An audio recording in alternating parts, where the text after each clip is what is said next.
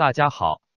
首先与您说说澳洲华人作家杨恒军在中国被拘押的事。据澳洲媒体报道，澳洲华人作家杨恒军可能已经被中国当局拘留。杨恒军是一位小说家和思想家，曾在北京的中国外交部工作，后来成为了澳大利亚公民。他与妻子和女儿一直住在美国，上周晚些时候返回中国。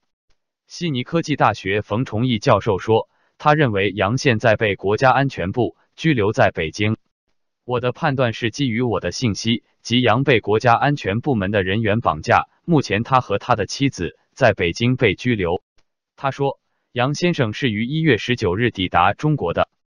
他的妻子和他妻子的女儿于一月十八日乘坐从纽约飞往广州的航班，于一月十九日凌晨五点抵达广州，及周六早晨。然后他们的亲戚和朋友与他们取得联系，并以为他们将乘坐早上七点二十分飞往上海的航班，但是他们没有搭乘原定的航班。到了十九日晚七点，杨的妻子和儿子。在没有杨恒军同行的情况下抵达上海，冯教授说，他认为杨先生可能被中国当局带到了北京。我的判断是，他们被广州机场的当局人员审讯了十二个小时，并达成某种协议，允许他的妻子将他的儿子送回上海的家庭，但要求他与杨一起到北京。冯博士说，他认为杨先生的妻子现在也在北京，因为他于一月二十日向朋友发送了。关于他下落的消息，葫芦认为杨恒军先生已被中共当局扣押，希望中共尽快说明扣押杨先生的理由。目前，中共对加拿大公民的非法扣押已引起国家社会的谴责。接着，葫芦与您聊聊二零一八年中国经济情况。国家统计局日前公布二零一八年中国 GDP 数据，依照季度划分，去年中国经济增长逐季放缓。从一季度同比增长百分之六点八，滑落至二季度的百分之六点七，三季度的百分之六点五，四季度同比增幅只有百分之六点四。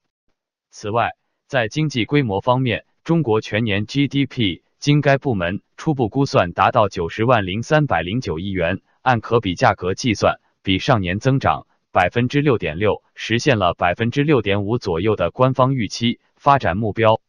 中国国家统计局局长宁吉喆在发布会上表示，过去一年跌宕起伏，金融市场、大宗商品价格剧烈波动，全球投资大幅下滑，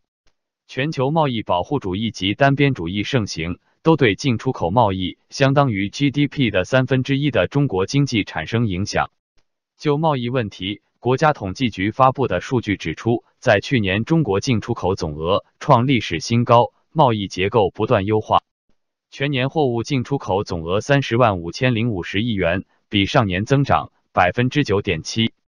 贸易总量首次超过三十万亿元，创历史新高。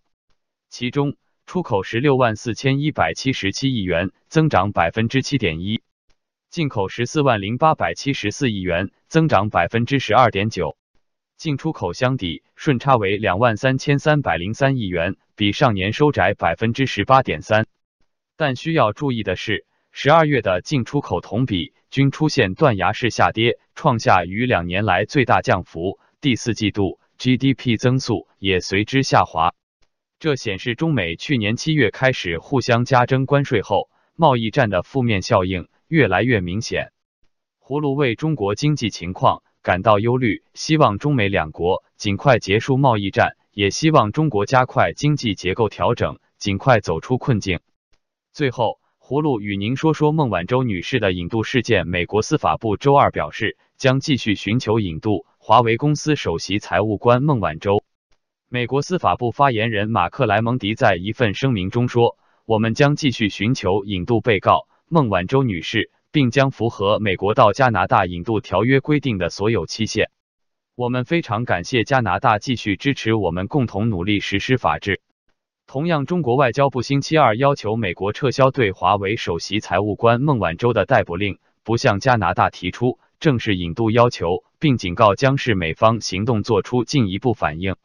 美国向加拿大正式提出引渡申请的截止日期。正好是中国副总理刘鹤预计率团到华盛顿进行高层贸易磋商的日子。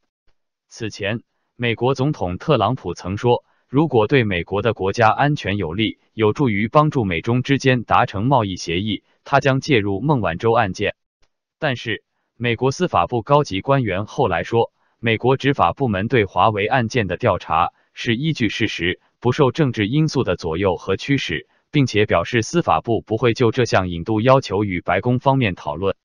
二十一日。有逾一百四十名世界各国的前外交官和专家学者写了公开信给中国国家主席习近平，欲请释放两名加拿大人。信中提到，他们对拘捕两名加拿大人的情况深表关切，此举会让想要与中国交往的国家有不寒而栗之感。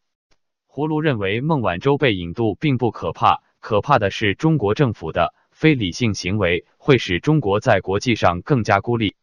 好了，今天就聊到这，明天见。